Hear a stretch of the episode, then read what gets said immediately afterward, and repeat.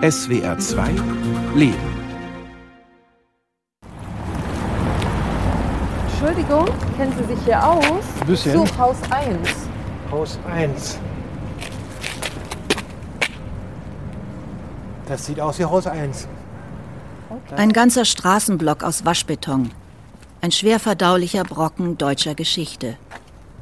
Das ehemalige Gelände der Zentrale des Ministeriums für Staatssicherheit der DDR gleicht noch heute einer uneinnehmbaren Festung. So unverwüstlich steht es da, grau in grau mit dem Berliner Himmel. Im Haus 1, dem früheren Dienstsitz von Erich Mielke, dem Minister für Staatssicherheit, ist nun das Stasi-Museum untergebracht und die Union der Opferverbände kommunistischer Gewaltherrschaft. Hier hat auch Katrin Beer ihren Arbeitsplatz. Katrin Beer hat den Verein Hilfe für die Opfer von DDR-Zwangsadoptionen gegründet, berät Betroffene, Kinder und Eltern, die sich auf die Suche nach ihren Angehörigen machen. Gerade schaut Viola Greiner-Willibald vorbei. Die beiden kennen sich seit vielen Jahren, sind mittlerweile Freundinnen für jemanden, der natürlich jetzt auch so jetzt mit äh, Viola oder die jetzt auch andere Fälle, die jetzt sagen wir so durch die Stasi mit verfolgt worden sind, da ist das glaube ich schwieriger, wenn jemand so richtig mega schwer traumatisiert ist, auch in Haft war. Aber ich sage dann auch immer, ich sage, sehen Sie es einfach mal jetzt so, jetzt sitzen wir hier und das ist doch ein schönes, tolles äh, Momentaufnahme auch, wenn man das sich bewusst wird. Als ich das erste Mal hierher kam zu dir und diesen Geruch, habe ich zu meiner Tochter auch gesagt, das riecht richtig, richtig nach DDR, so richtig. Im Büro von Katrin Beer und ihrer Kollegin ist Schluss mit grau-grauer Geschichte. Ein buntes Wirrwarr aus Papieren, Familienfotos, Kaffeetassen. Der kleine Yorkshire Terrier Pipi Lotta sitzt unter dem Schreibtisch. Zwölf. Zwölf war das. 29.12. war es das erste Mal da. Ja, kam ich aber, wie ich das erste Mal hier ankam. Da war ich hier und habe dann erzählt, dass ich 1983 einen kleinen Jungen zur Welt gebracht habe. Und der ist zu früh geboren. Und als ich dann bin dann eher entlassen worden, der Kleine blieb noch in der Klinik, dann bin ich in die Krippe gegangen, weil ich hatte schon ein einjähriges Mädchen, die in der Zeit in der Wochenkrippe war. Und die wollte ich dann abholen und dann mit ihr dann ins Krankenhaus fahren, ihr Brüderchen angucken. Ne? Dann kam ich da freudestrahlend an in der Klinik, also im, im, in der Wochenkrippe. Und äh, dann die Heimleiterin, die rief mich dann, kommen Sie mal ins Büro. Und ich dachte, die freut sich für mich, weil sie ja vorher immer nett und freundlich und so. Meine Mandy stand dann draußen, hat sich da gerade mit jemandem unterhalten und da sagte so, Sie unterschreiben das jetzt hier oder Sie kriegen jetzt Mandy nicht mit nach Hause. Was unterschreiben? Ja, das habe ich dann auch gefragt. Was, was soll ich hier unterschreiben? Na, die Papiere, das sind Adoptionspapiere. Ich sage, wie Adoptionspapiere? Ich kriege Mandy nicht mit nach Hause. Nee, sonst kriegen Sie Mandy nicht mit. Ich war 19. Ich wusste überhaupt nicht, was, was die Frau jetzt von mir wollte. Ich habe das dann unterschrieben, weil Mandy stand draußen, hat Mama gerufen und habe ich unterschrieben, habe mir gedacht, okay, wenn du jetzt rausgehst, ist das sowieso Humbug, du fährst daher in die Klinik und guckst nach deinem Kind und dann ist das erledigt. Da habe ich das unterschrieben, bin dann raus, meine Tochter mit nach Hause genommen und am nächsten Morgen sind wir dann in die Klinik gefahren, wollte dann mein Kind besuchen und hat man gesagt, ich darf die Klinik nicht mehr betreten. Also habe ich mein Kind auch seitdem nie wieder gesehen. Ist das ein typischer Fall? Also bei Viola ihren Fall ist es halt so gewesen, ähm, dass natürlich die Mütter erstmal prinzipiell Zweifel haben. Ne? Glaubt man mir jetzt meine Geschichte? Mhm. Das ist ja immer das, was ja auch viele Mütter einfach dann hemmt, auch die Beratung aufzusuchen und zu sagen, hier so und so ist das. Ähm, Im Fall bei Viola gibt es wirklich Tatsache nur ein vorgedrucktes Formular und eine Unterschrift. Mehr ja, wir nicht. Haben mit dem vom Jugendamt gesprochen. Ne? Alles hier drin. Ich habe da Kopien gemacht. Das ist mein Stasi-Abschluss. Da steht aber auch drin in meiner Akte, dass ich immer gut mit meinen Kindern umgegangen bin. Ne? Warum hat man die junge, unverheiratete Mutter damals, 1983, zur Adoption gedrängt? Und wo könnte ihr Sohn Michael nun sein? Die beiden Frauen haben bei Ämtern und Archiven nachgefragt. Viola schlägt einen Hefter mit Fotokopien auf, Geburtsurkunden, andere Dokumente, ihre Stasi-Akte. Ja, aber es steht ja auch nichts drin in diesen Stasi-Akten. Nee, Überhaupt nee, nichts. Das geht nur um deine Ausreise. Nur meine Ausreise geht es mir nicht. Also nichts irgendwie, dass sie vorher auffällig gewesen wäre oder gar nichts. nichts. Überhaupt nichts. Also die ist erst angelegt worden, die Stasi-Akte? Nachdem ich ausgereist bin. Erst Jahre nach der Adoption. Damals hatte Viola schon geheiratet und außer ihrem verschollenen Sohn zwei Kinder. So, sie zeigt keine Aktivitäten auf gesellschaftlichem Gebiet. Die politische Grundeinstellung ist eher schwer einzuschätzen.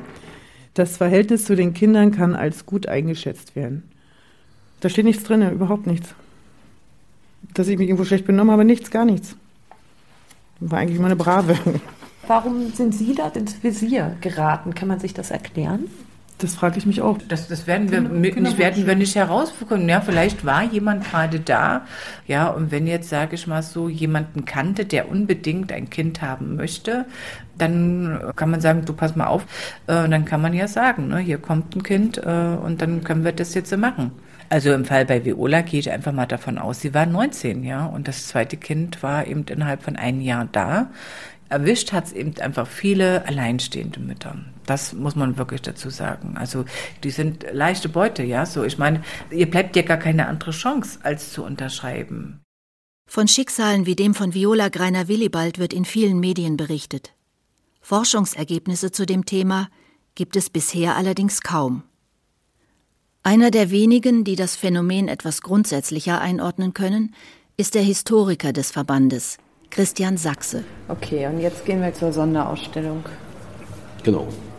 Mit ihm treffe ich mich einige Stockwerke tiefer im Stasi-Museum in der Sonderausstellung zum Thema Zersetzungsmaßnahmen. Statt offen mit Repressionen gegen missliebige Bürger vorzugehen, durchleuchtete die Stasi deren gesamtes Leben. Und von dort aus wurde dann ein Maßnahmeplan entwickelt, das war dann die sogenannte Zersetzung, wo die Kreisdienststellen dann gesagt haben, was kann man denn da machen? Ach, der hat einen gewissen Hang zum Alkohol, das verbreiten wir mal unter seinen Arbeitskollegen. Wir gehen vorbei an einigen Texttafeln, auf denen beschrieben wird, mit welchen perfiden Maßnahmen die Stasi vorging. Auch Christian Sachses einstiges Leben könnte hier mittlerweile als Ausstellungsstück hängen. Bei mir ist es so gewesen, meinen beruflichen Misserfolg zu organisieren. Und ich war ja Pfarrer zu der Zeit und da hat man die Kreise der jungen Gemeinde, die ich gegründet habe, hat die Staatssicherheit selber nicht offen agiert, sondern die hat den Schuldirektor angerufen und gesagt, hier, da, guck mal, in deiner Schule sind zwei Schülername, die und die, sprich mal mit denen, die sind bei diesem bekloppten Pfarrer da mit, mit äh, und so weiter. Und daraufhin sind natürlich die meisten aus Vorsicht, weil sie wollten Abitur machen, äh, sie wollten nicht in Konflikt kommen, äh, sind weggeblieben. Innerhalb von vier Wochen war keiner mehr da. Habe ich natürlich gedacht, Axel, also hier an der Stelle bist du an der falschen Stelle. Äh, wenn du nicht mal schaffst, einen, einen, so einen Kreis aufzubauen und, und, zu halten und für Stimmung zu sorgen und so weiter. Und äh, das war auch so eine, so eine Möglichkeit äh, zur Satzungsarbeit. Dass die Stasi dahinter steckte, erfuhr Christian Sachse nur durch Zufall von einer mutigen Schülerin. Es gibt auch äh, Leute, die haben gar keine Signale gehabt. Die merken nur, dass ihre Umwelt plötzlich so reagiert, äh, dass sie sich auf sie nicht mehr verlassen können. Man schwimmt dann einfach in, in der Welt herum und, und, verliert das Selbstbewusstsein, psychische Gleichgewicht und das ist, ist unglaublich schwer auszuhalten. Und, und, und, diese Mechanismen, die werden halt hier in der Ausstellung auch äh, ein bisschen mitgeschildert.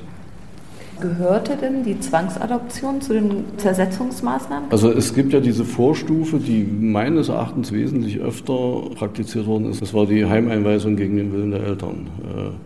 Äh, das konnte man sehr unbürokratisch machen, da war das Kind halt weg. Also mein eigener Sohn zum Beispiel, der hatte äh, immer eine, wenn, wenn wir äh, verreist sind zu irgendwelchen politischen Aktionen, hatte der einen Zettel auf dem Tisch liegen, meine Eltern sind nicht mit einer Heimeinweisung einverstanden die und die nehmen das Kind auf. Christian Sachse bleibt vor einer der Ausstellungstafeln stehen. Ach ja, sehen Sie, da haben wir es doch. Jugendhilfe droht den Eltern mehrfach mit dem Entzug der Kinder, weil das Ehepaar Templin seinen sozialistischen Erziehungsauftrag nicht erfüllen würde. Das war also durchaus gesetzlich erlaubt, jemandem das Kind zu entziehen. Warum gibt es denn eigentlich dazu bisher so wenig? Warum wurde so wenig geforscht? Also ich habe den Eindruck, dass es erhebliche Vorbehalte gab, die Sache überhaupt zu erforschen. Weil einmal von westlicher Sicht aus ist es natürlich so, dass äh, eine Adoption eine, eine endgültige Sache ist und es gibt ja da ein Nachforschungsverbot regelrecht, um die Kinder, die sozusagen dann irgendwann mal die Eltern gewechselt haben, auch wirklich äh, in Ruhe zu lassen und auch den neuen Eltern die Chance zu geben, dass sie äh, da nicht nochmal behelligt werden. Das ist eine ganz sinnvolle Einrichtung, weil man kann halt nicht mal hin adoptieren und dann mal wieder zurück adoptieren. Und der Gesetzgeber konnte natürlich überhaupt nicht äh, einplanen oder wissen, dass es mal eine DDR geben würde, in der in sehr hoher Zahl Zwangsadoptionen oder, oder sehr undurchsichtige Adoptionen und ähnliches äh, gemacht worden sind, wo man halt nochmal nachforschen muss. Wie viele Fälle ist man denn jetzt schon gestoßen? Das ist sehr schwer sagbar. Also alle die gefragt werden, halten an der Stelle den Mund, weil wir selten mal einen Fall von hinten bis vorne durchgeprüft haben. Also man kann eigentlich gar nichts sagen. Also dass sie so rein gefühlsmäßig, ich bin ja viel in, in, in den Akten unterwegs, in den Archiven unterwegs, äh, würde ich schon von, also von nicht weniger als mehreren hundert Fällen ausgehen.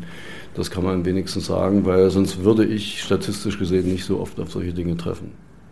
Auch ist bis heute nicht wirklich klar, ob es eine Art zentrale Anweisung zum Thema Zwangsadoptionen gegeben hat, erzählt Christian Sachse, während wir vorbeigehen an Spionagekameras und anderen Stasi-Gerätschaften.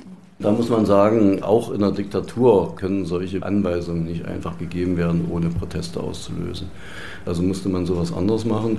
Man hat ein paar richtungsweisende Aufsätze veröffentlicht in der Jugendhilfe. Da stand drin, also wer jetzt äh, nach dem Westen abhauen will und wird an der Grenze geschnappt, äh, der ist es nicht wert, Kinder zu erziehen. Sollte man ihnen wegnehmen. Und das sind solche halbgaren Anweisungen, die findet man an verschiedenen Stellen. Also Transitvergehen, wenn Eltern längere Zeit inhaftiert sind. Das heißt, es wurde von oben eine Art Spielraum eröffnet, wo man sagen konnte, hier passt es, hier passt es nicht. Aber man konnte sich sicher sein, wenn man so ein Adoptionsverfahren in Gang setzte als, als Funktionär, dass man dafür nicht bestraft wurde, falls es schief ging oder so, dass, dass das gedeckt wurde. Das heißt, es gab ein, ein ja, Gelegenheitsstrukturen, äh, sagt es vielleicht am besten aus.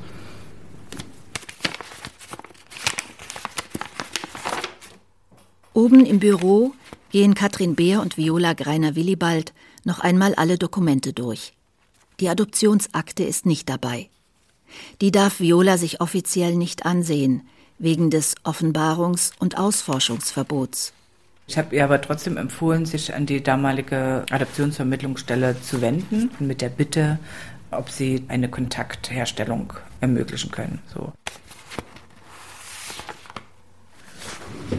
Sehr geehrte Frau Greiner-Willibald, anweisend ich Ihnen den Brief Ihres Sohnes den er mir im Rahmen eines Hausbesuches für sie übergeben hat. Mittlerweile hat Viola Greiner-Willibald Antwort vom Amt. Sie haben ihren Sohn Michael kontaktiert und dieser hat geantwortet. Das ist der Brief, den er mir geschrieben hat. Ja. Der Michael.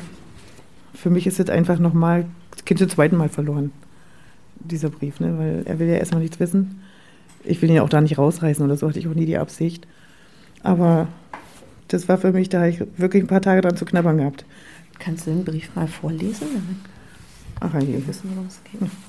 Sehr geehrte Frau Greiner, wie ich durch eine Suche im Internet erfahren habe, suchen Sie schon sehr lange nach mir. Das kann ich durchaus verstehen. Leider muss ich Ihnen mitteilen, dass ich keinerlei Kontakt wünsche. Ich kann Ihnen versichern, dass ich, dass ich in einer sehr liebevollen Familie aufgewachsen bin. Ich hatte eine tolle Kindheit und Jugendzeit. Mir hat es zu keiner Zeit an etwas gefehlt. Obwohl mich meine Eltern recht früh bezüglich der Adoption aufgeklärt haben, hatte ich niemals nur einen Gedanken an meine leiblichen Eltern verschwendet. Mir geht es in meiner Familie sehr gut und ich hätte mir keine bessere Familie wünschen können.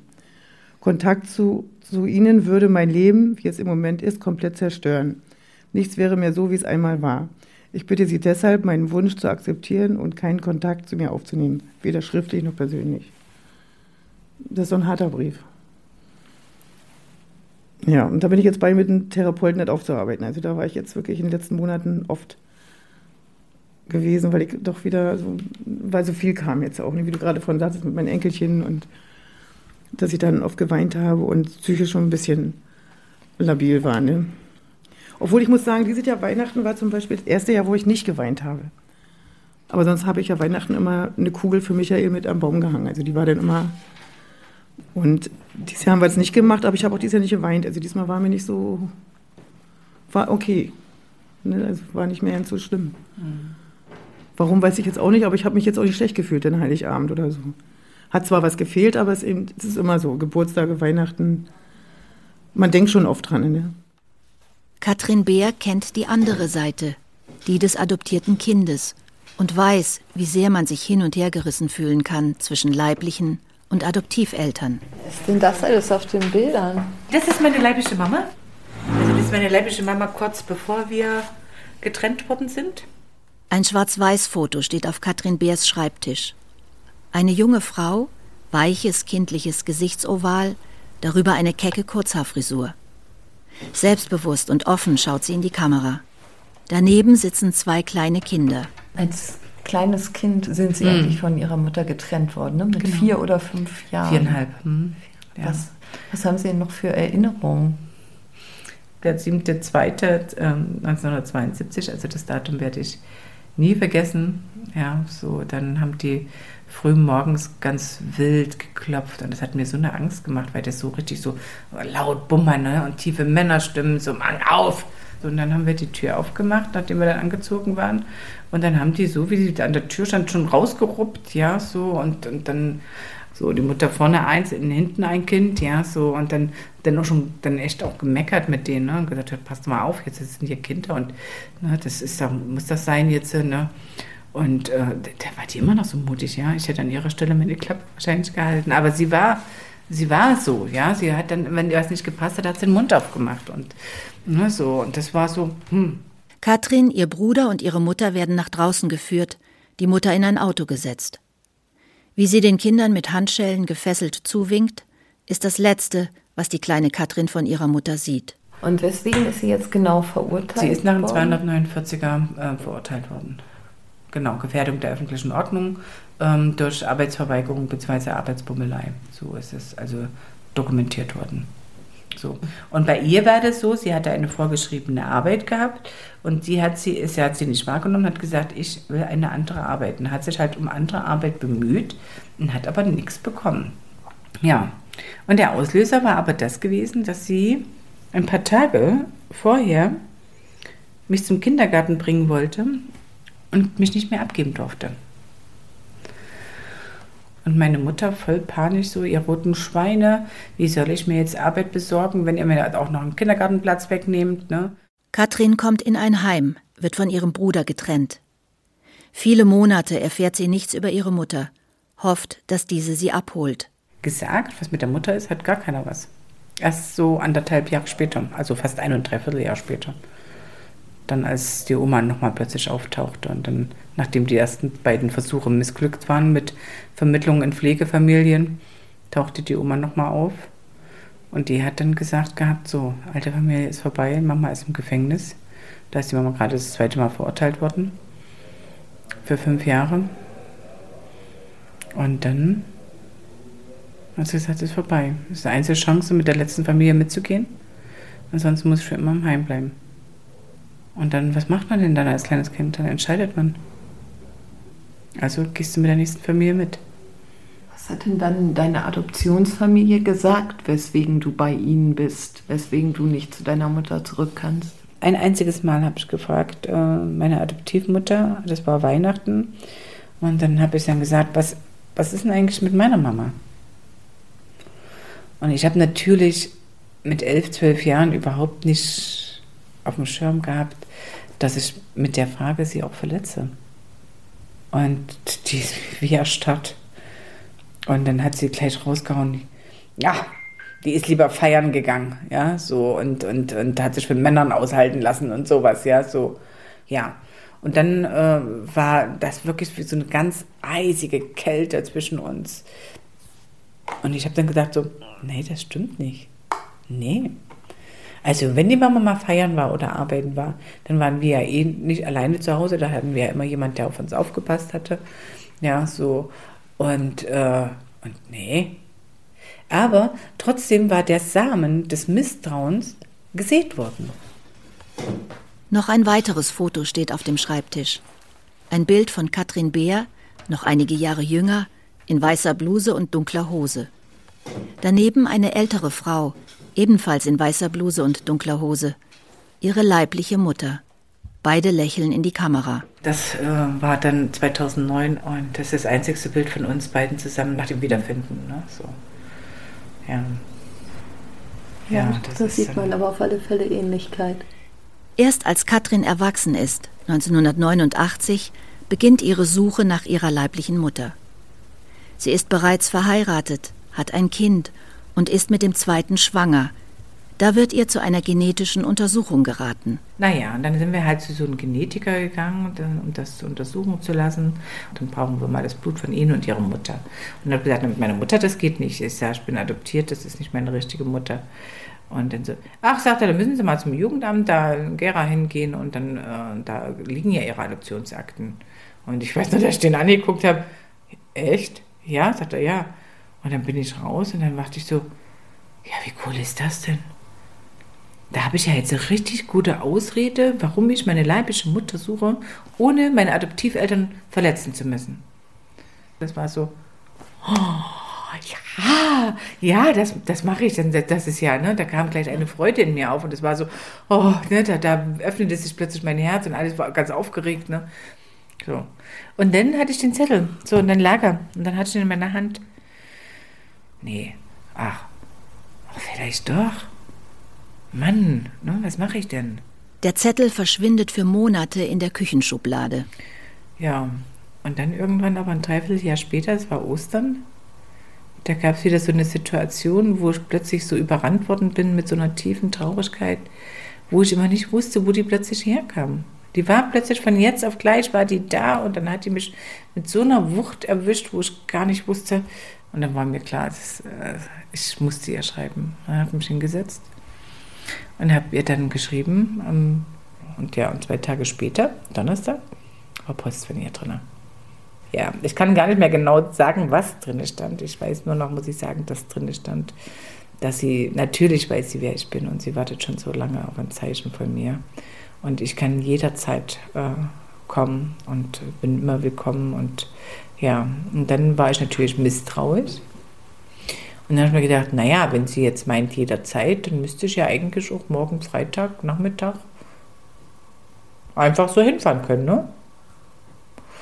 So, weil mein, glaube, mein Mann hatte damals 13 Uhr Schluss oder sowas, freitags. Ich weiß das gar nicht mehr so, aber jedenfalls sind wir dahin. Ja, und dann haben wir angehalten und dann habe ich gesagt, weißt du was, ich, ich, ich klinge erstmal alleine. Ich wollte diesen Moment nicht irgendwie mit meinen Kindern oder mit dem Ehemann dazu. Ich wollte das einfach dann alleine. Dann habe ich geklingelt und sie dann am Fenster, ja, hallo, ganz freundlich, ja, so süß. Und da habe ich gesagt, ja, ich suche eine Frau. Ach, kommen Sie doch einfach hoch, die Tür ist offen. Und dann stand sie oben und hinter ihr war das Fenster so, weil die Sonne schien auch so drauf. Ja, so ich stand dann so mitten in der Sonne drinnen. Ne? Und ich gucke wieder auf meinen Zettel, ich suche eine Frau so und Katrin? Und ich dann, ja, mein Kind. Und naja, und dann lagen wir in den Armen und dann, ich, das war,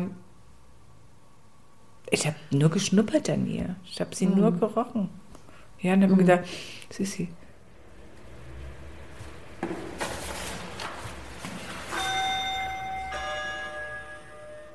Katrin Bär packt ihre Tasche, nimmt ihren kleinen Hund. Pipi Lotta hat sie ihn genannt. Pipi, wie das Mädchen aus dem Kinderbuch von Astrid Lindgren, das alleine lebt, aber so stark ist, dass es ein Pferd stemmen kann. Als wir rauskommen, hebt der Hund schnell sein Beinchen. Am ehemaligen Ministerium für Staatssicherheit.